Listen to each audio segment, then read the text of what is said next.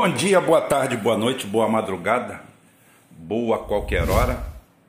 Essa daqui é a conversa ao pé do rádio, essa semana todinha conversa ao pé do rádio clássica, do jeito que vocês gostam, não tem problema.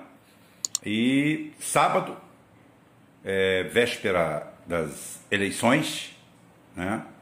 Véspera das eleições, segundo turno, vamos abordar elas no final, no final aqui, tá? Agora, por favor, é, não adianta eu pedir para vocês se inscreverem no canal, porque não adianta. É, é tolice.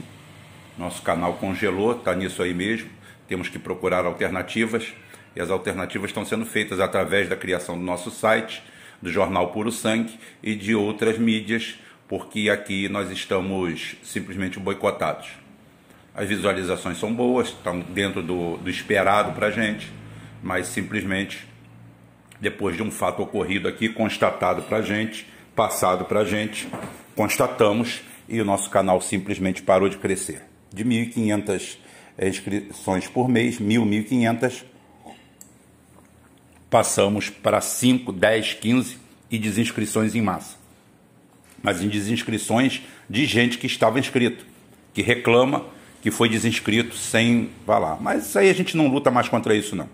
Aqui a gente manda o nosso recado, tá muito bom. O pessoal vem aqui, é o suficiente. Oi? Já é normal. É, já é normal. Segundo o diretor, já é normal. Tá? O diretor está aqui. Inclusive, ontem perguntaram é, se eu botei o Cláudio para fora. Eu falei que matei o Cláudio e enterrei no quintal. Pior que o meu quintal não dá para enterrar o Cláudio. O Cláudio não é pequeno, é grande. Para os estúpidos. Tem um comunista que não divide o terreno. É, ainda tem um comunista que não divide o terreno. Eu tenho que desenhar para as pessoas que o Cláudio teve sérios problemas de saúde. Talvez eu tenha que fazer um desenho, um cartaz. Aí perguntaram para o Caraí também se eu tinha botado o Caraí para fora. O Caraí está aqui, está ótimo. O Caraí também tem vida, todo mundo aqui tem vida. Infelizmente, isso aqui não paga 10 mil dólares por mês para ninguém. Diga-se passagem, não paga nada. Então as pessoas, eu ainda como canal leva o meu nome, eu me sacrifico um pouco mais. O Cláudio está cuidando da saúde dele, está cuidando dos problemas dele. Talvez até segunda-feira eu leve ele no jornal. Ele falou comigo, Rubem, não estou sabendo de nada. Estou totalmente alheio à política. Eu falei, que sorte, que inveja sua, Cláudio. Puta merda. O cara aí falou essa semana eu vou ficar fora do ar porque tô cansado também. Ótimo. Aqui ninguém come ninguém não. Só se só se for consentido, tá? Se tiver mais de 18 anos para não dar problema. Mas então, gente, isso daí é a situação nossa aí. Por hora, por favor, quem quiser comprar camisa, edição limitada, camisa Portal Rubem Gonzalez, tem um vídeo aqui, o, mas o, o Christian vai botar é, um link aqui na descrição para adquirir a camisa. Ele vai botar o link, pode ir lá adquirir a camisa. A camisa é de excelente qualidade, maravilhosa. Eu não tenho a minha porque duas que mandaram para mim extraviou no correio. Então, eu, eu mesmo não estou com camisa. Cara, aí tem, eu não tenho. Tá? O, então, por favor, entrem aí, comprem a camisa, o preço está lá, envio, tudo, tudo certinho, condições é tudo lá. Eu, eu só faço a, a propaganda. E a semana que vem agora vamos entrar com livros. Livros aqui, é, a verdadeira história do comunismo, vocês vão ver aqui, de qualidade, produto de qualidade, de origem, coisa bem feita, coisa que você não acha por aí. Nós vamos ter o link aqui também para vocês adquirirem livros. As pessoas ficam perguntando, Rubem, aonde você leu isso, onde você leu aquilo? Às vezes eu não li em lugar nenhum, mas tudo que está escrito ali é exatamente a história. A história oculta, as dobras da história, como eu falo. Todo mundo, a única coisa que está, você abre o Google ali, você escreve lá é, Stalin genocida, que vai aparecer um milhão é, de links da, da da mídia atlantista. Inclusive ontem, só para dar um esclarecimento a vocês, é, eu tive uma no, no pelo Telegram, eu recebi uma mensagem particular, pessoal lá do grupo. Eu atendo todo mundo à medida do possível, às vezes enrola um pouco, mas eu sempre respondo. E houve um, uma confusão, uma confusão sobre o termo atlantista é, a pessoa, nosso parceiro lá, achou que o termo atlantista seria assim uma coisa esotérica, uma coisa ligada à Atlântida. Não, não. O termo atlantista é um termo geopolítico. Tem a ver com o Atlântico Norte, tem a ver com a OTAN, com a Organização do Tratado do Atlântico Norte. É um alinhamento com as políticas e geopolíticas do norte do Atlântico. Por isso que eles são chamados de atlantistas. Esses atlantistas não tem nada a ver com Atlântida, não tem nada a ver com terra plana, terra chata, terra chapéu, terra ondulada, não tem nada a ver com isso. É uma coisa completamente diferente. Então, dadas essas explicações, é, tocamos o barco e a primeira coisa que eu tenho que falar é o Mosen Fakrizadeh, Mosen Fakrizadeh, o, o cara que era o chefe da organização de pesquisa e inovação do Ministério da Defesa do Irã, o pai da bomba atômica iraniana, é, sofreu um atentado, foi assassinado, e eu ontem prometi na live com meu filho, com o Rubem Rodrigues, que também é Gonzalez, é, fazer hoje um programa na Geoforça sobre isso aí. Não estou falhando de, de não fazer o programa. Simplesmente faltam elementos. Olha só, é, eu quero dizer para vocês que eu faço um programa de geopolítica e faço um programa aqui visando uma leitura é, concisa da coisa e fácil de compreender. Não é para burro compreender, para leigo compreender, não. Porque tem muita gente formada, muita gente que começa a ler aquelas coisas ali e se perde. Porque é muito termo para cá, muito termo para lá. Então é o seguinte: eu sou objetivo. Agora, tem umas pernas soltas nessa história desse atentado. É quem está saindo, é quem está entrando, quem está saindo está saindo mesmo, não vai sair. É verdade que três estados americanos foram constatados fraudes? É verdade? Não sei ainda. Não sei ainda. Não tenho elementos suficientes para isso. Então, como notícia você abre no Google, você vê. Eu não estou aqui para dizer isso que acabei de falar. O Mose faz adé, tá? Simplesmente é, foi sofrer um atentado, foi em tal lugar, babá. Essa Bíblia aí, vocês veem em qualquer lugar. Ah, o Mohamed Zarif tá? que é o, o chanceler é, iraniano disse que vai ter volta, que vai ter retaliação, que isso não vai ficar assim, que Israel está por trás. Ótimo! Isso você lê em qualquer lugar. Agora, a leitura fria do que, que isso significa na realidade para a gente, o risco que isso significa para eu, você, ele, é isso que importa. O que importa é a segurança minha, da sua família, é simplesmente simplificar, simplesmente simplificar as coisas deixar as coisas da forma simples, concisa, fácil de entender.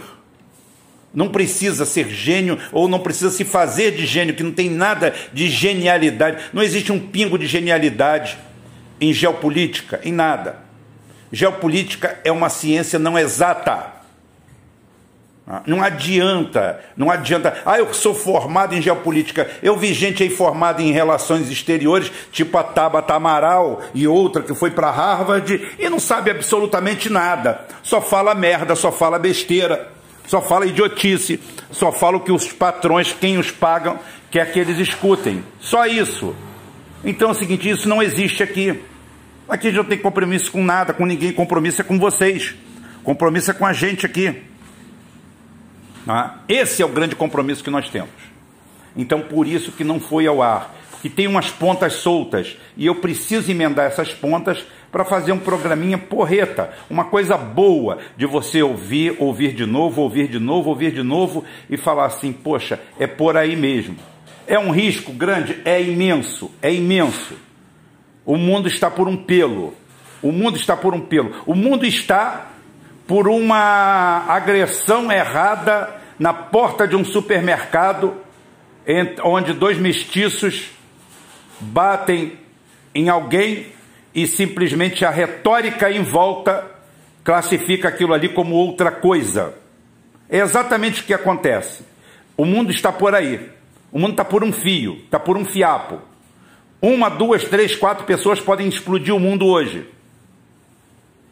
Então, por isso, a, a, minha decisão acertada de fazer nesse sábado, nesse domingo, o, o, a estrutura a estrutura geopolítica desse assassinato e tentar fazer uns ensaios para vocês do que, que isso pode significar.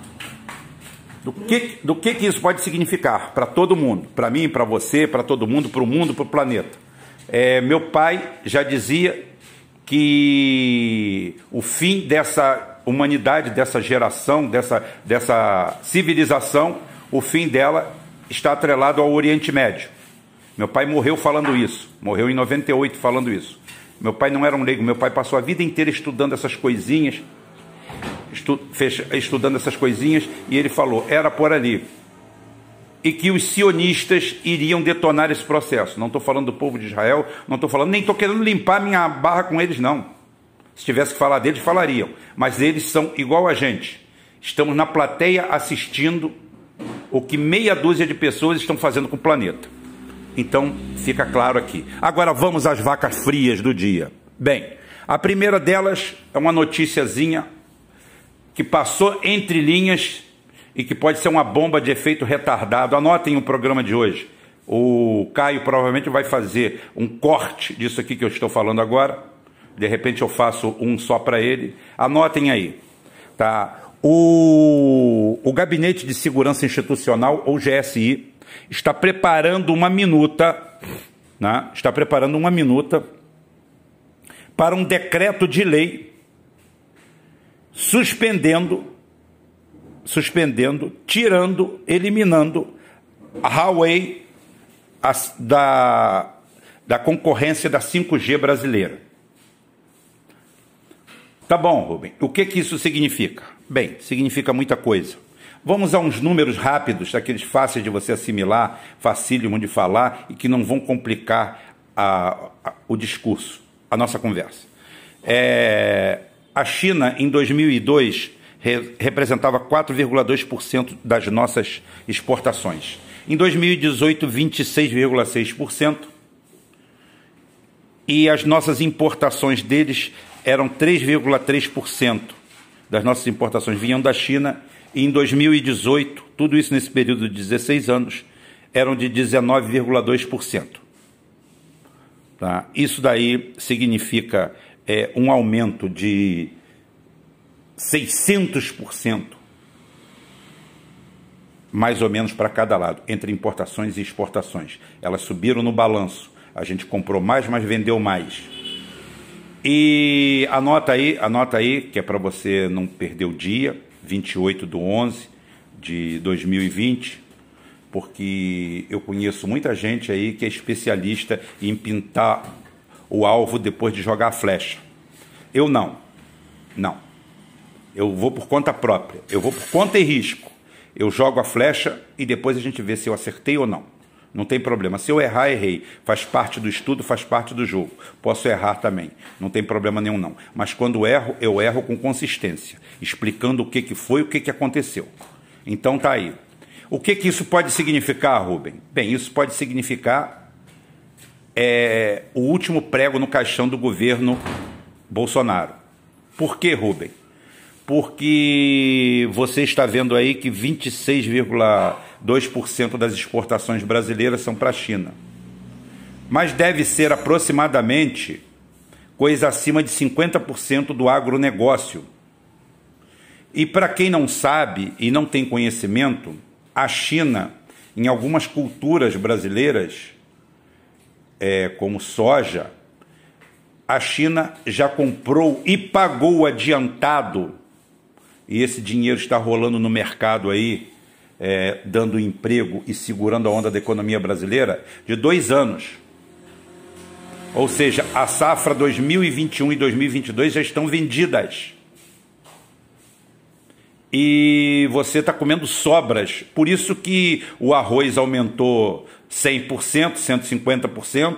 É, o, soja, o óleo de soja a mesma coisa, a carne a mesma coisa. Quem está comendo sua comida é o chinês.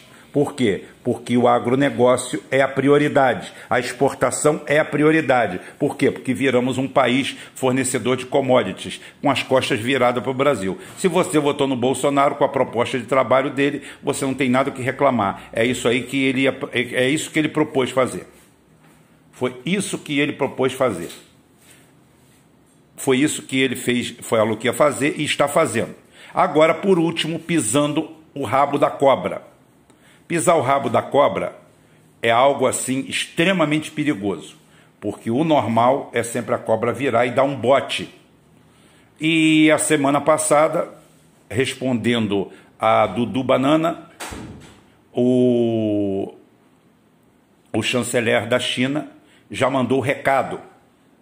Mandou calar a boca, mandou ficar quieto, porque pode vir uma retaliação. Bem, se tirarem a Huawei da 5G para atender ao Departamento de Estado americano, ao Deep State americano, ao Wall Street, a toda essa turma que aqui comprou os dois lados, banca à esquerda e banca à direita, na mesma proporção, nós vamos falar isso agora no finalzinho do programa, tá? na parte final, no terço final, porque aqui, como, é, como eu falei, eu boto dois, três temas, num, num, poderia fazer três vídeos se eu tivesse a fim de faturar, mas eu não estou. O meu negócio é esse aqui, é falar com vocês. Então, o que, que vai acontecer no Brasil? Anotem aí. Hiperinflação. Quando Paulo Guedes falou em hiperinflação no Brasil, eu queria perguntar de quem. Falei com meu filho, com o Rubem, ele também não soube. Economista fresquinho no mercado, também não sabe dizer de onde vem essa hiperinflação. A gente sabe de onde vai vir a derrocada da, da Bovespa. Ah. A hora que o cassino parar, a roleta parar, para tudo. Ótimo. Mas a hiperinflação, como? Que hiperinflação é essa? Da onde vem? Vai vir daí. Da onde, Rubem? Da, dos cereais, da proteína que nós não vamos ter para fornecer para o nosso povo, vamos ter que importar depois de vender, ou então comprar dos chineses pelo preço que eles quiserem vender, ou então não entregar aos chineses e arrumar uma guerra e ir para o raio. Tá? Se fuder logo de vez. As opções são ótimas, todas elas provocadas por um governo totalmente desastrado, incompetente, que vive de goela. Como eu já falei, eu não tenho compromisso com nada. O grande problema é que essa esquerda, esse lixo que está aí, esse lixo que as pessoas costumam, por vício, chamar de esquerda, é vício. Isso é vício de linguagem.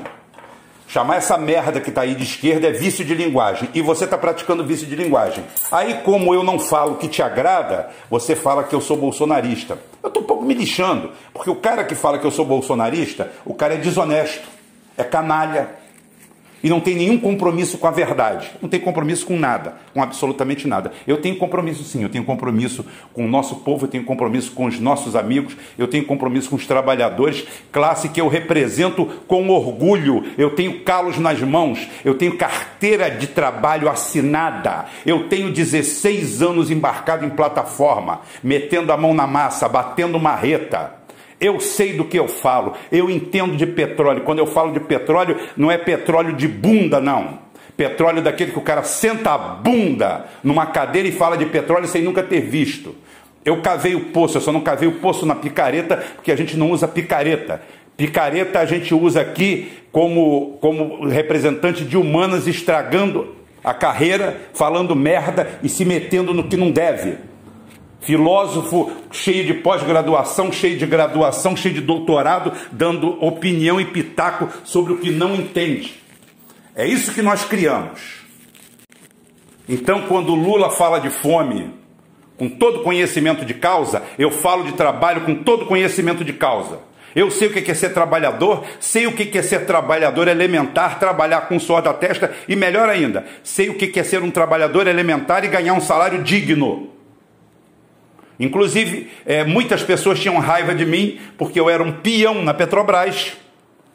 Era um peão na Petrobras e ganhava mais que o gerente de banco aqui fora.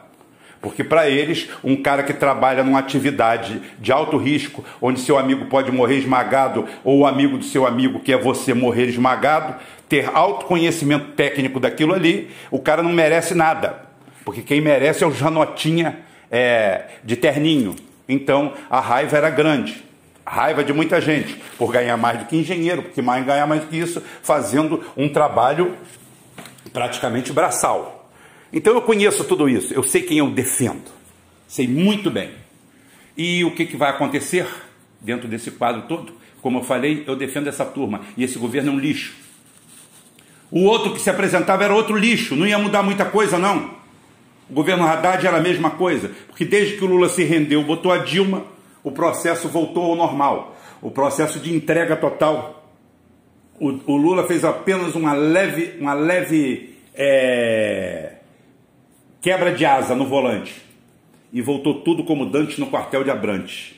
Então anotem aí, hiperinflação, se a Huawei for eliminada, prepare-se, prepare o seu coração para pagar 60 conto no quilo de, no, nos 5 quilos de arroz, para pagar 80 reais o quilo da carne, ou então ir para o inferno logo de vez. Se prepare que vem coisa muito ruim por aí. Está anotado aí. Isso aí vai sair num videozinho só lá no. Ah, nós temos um canal agora, canal de recorte. Vamos ver se vai entrar aqui embaixo também. E para fechar, vamos falar da eleição de amanhã, aonde as pessoas acham que eu faço campanha contra o Boulos e faço, e faço, e faço. Bolos para mim não vale absolutamente nada. Nada. Eu vou em bolos pela trajetória. Em 2013, o Brasil apresentava, depois é, do segundo governo Lula, do início do governo Dilma, pegando todas aquelas sobras, tudo aquilo ali, engenharia em alta, bombando, as empresas de engenharia brasileira ganhando os contratos no exterior, a gente vendendo mão de obra, know-how. Pela primeira vez, nós estávamos com multinacionais. A Odebrecht é uma multinacional, sem IPO, sem ações na bolsa, tudo isso aí. De cada três concorrências internacionais, duas ela dava. O BNDES fazendo tudo isso. E vem para a rua uma quadrilha, uma gangue, para destruir tudo que foi feito nesse período. E um dos líderes era esse tal de Guilherme Boulos esse agente do império, esse cara que é bancado por instituições americanas, que é bancado por George Soros, pela Fundação Ford, com esse papinho, com essa conversa. E eu jamais vou me. Rubem, então você está é, tá pregando votar no, no outro? É, eu não estou pregando votar em ninguém. Mas, Rubem, você não diz que você tem que votar em alguém? Tem quando você não descobre que o processo foi fraudado. E o processo foi fraudado. Então, quando o processo é fraudado, é, a eleição é nula. Eu falei que a eleição tinha que ser anulada. Não existe. A eleição paulista parou com 0,39%, 0,39% das urnas apuradas. Quando voltou com 58% das urnas apuradas, os índices eram os mesmos. Não mudaram o índice. Uma vergonha. Uma vergonha essa fraude. Essa fraude, um cara que tem 70 mil votos para presidente e aparece com 1 milhão e 100 mil votos para prefeito da cidade sem nada, a não ser a mídia adulando ele, passando a mão nele e ele com solução para tudo. Sempre é o bonzão, o bonzinho, que agora arrumou um tiro para ele, uma facada. A facada dele se chama Covid-71 ele não apareceu. Mas Rubem, ele é tão bom de debate, ele é tão bom de debate, por que, que ele iria correr do Covas? Porque simplesmente é duelo, filho. E ele já falou mal de todo mundo, ele atacou sempre o França, tentou destruir o França e o PDT foi para lá lamber o rabo desse traste. Para mim é um traste, não passa de um traste. Ele, a Manu, todos eles são todos bancados pelo capital sionista internacional estão aqui para fingir ser oposição, para ascenderem ao poder de novo. A Manu está em qualquer lugar, é bocada, está em qualquer lugar.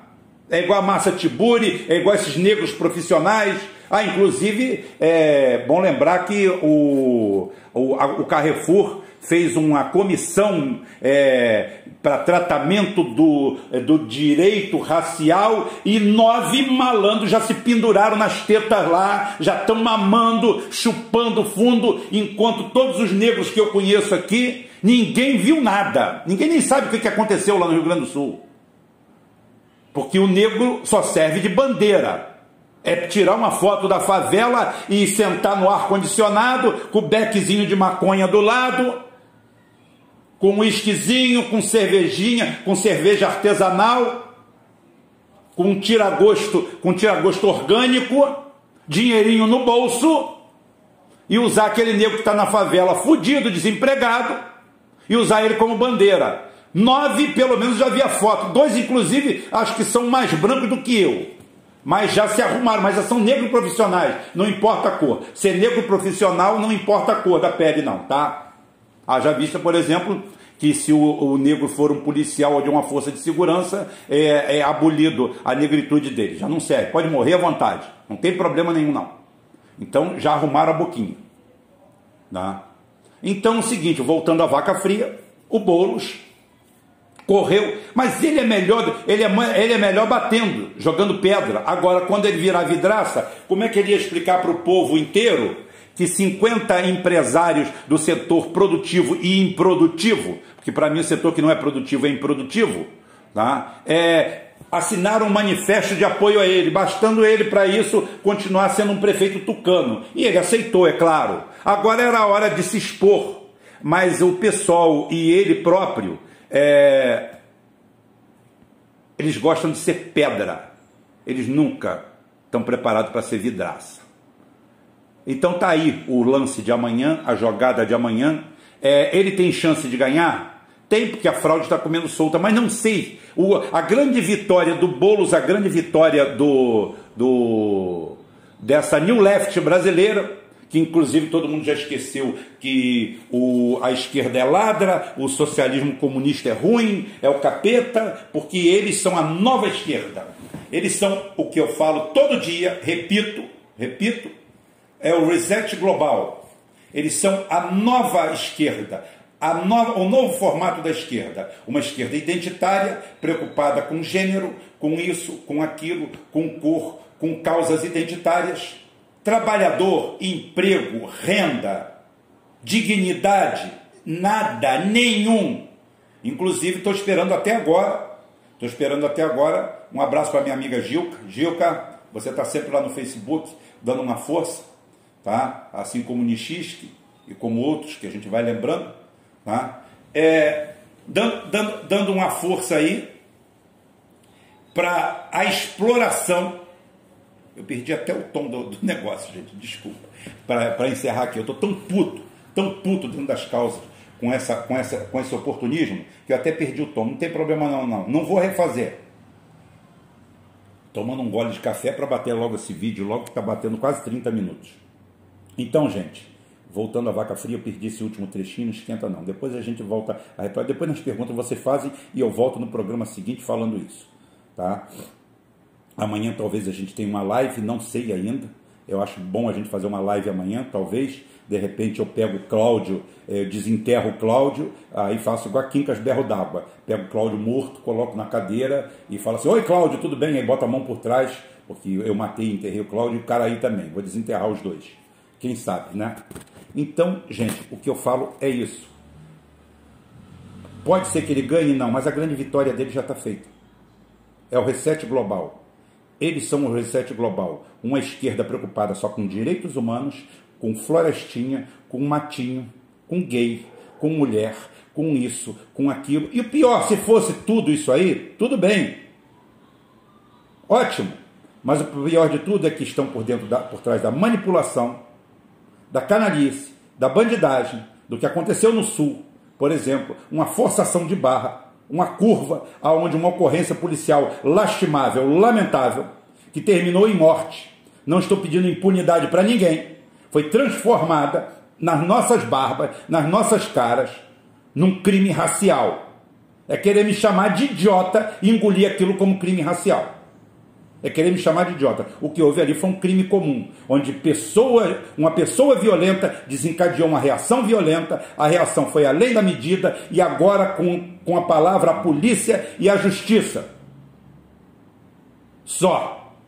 Não houve nada. Dois mestiços, dois mulatos agrediram um mestiço também.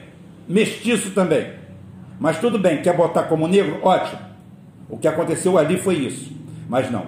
Um foi promovido a negro absoluto e os outros dois a branco, porque era o que precisavam para o dia da consciência negra, o dia do oportunismo em cima dos negros, porque todos os negros que andam à minha volta não mudou nada para eles. Mas tem nove que já estão lá na cara do, do, do Carrefour, que já vão botar vintinho, trintinha por mês no bolso toda, toda, todo mês já vão arrumar, já arrumaram o palanque deles. E outros eles arrumam, porque num país que dizima o seu povo a 160 pessoas por dia e a maioria nossa são negros, então a maioria desses mortos vão ser negros e vão ser pobres, você imagina o que, que não tem de material, de matéria-prima aí, para todo dia eles arrumarem um betão aí da vida. É fácil demais. É fácil, está fácil demais para eles. O que eles precisam é disso, de uma grande representação. O Boulos é isso daí. O Boulos faz parte dessa fraude, dessa farsa. Não sei se vão dar 80 bilhões de reais por ano na mão dele para eles, não. Talvez não, é muito dinheiro. Então é melhor que ele perca por 1%, por 2%. Eu não sei se ele ganha ou perde. Já ganhou, como eu falei. Saiu do zero, do pior candidato da história do PSOL a presidente, para um sucesso absoluto, sem elemento nenhum catalisador dessa mudança. Já passei dos 30 minutos, vou parar por aqui falando demais. Então, gente, um abraço, um beijo, um queijo. Domingo amanhã tem. Talvez live, talvez não. Mas pelo menos o Gel Força, eu vou fazer força para fazer o fechamento lá do ataque, do assassinato do pai da bomba atômica iraniana e as consequências funestas que isso pode ter para o planeta e para a gente. Mas daquele jeito, daquela forma. Um abraço. Até amanhã, se Deus quiser e Ele vai querer. Fui.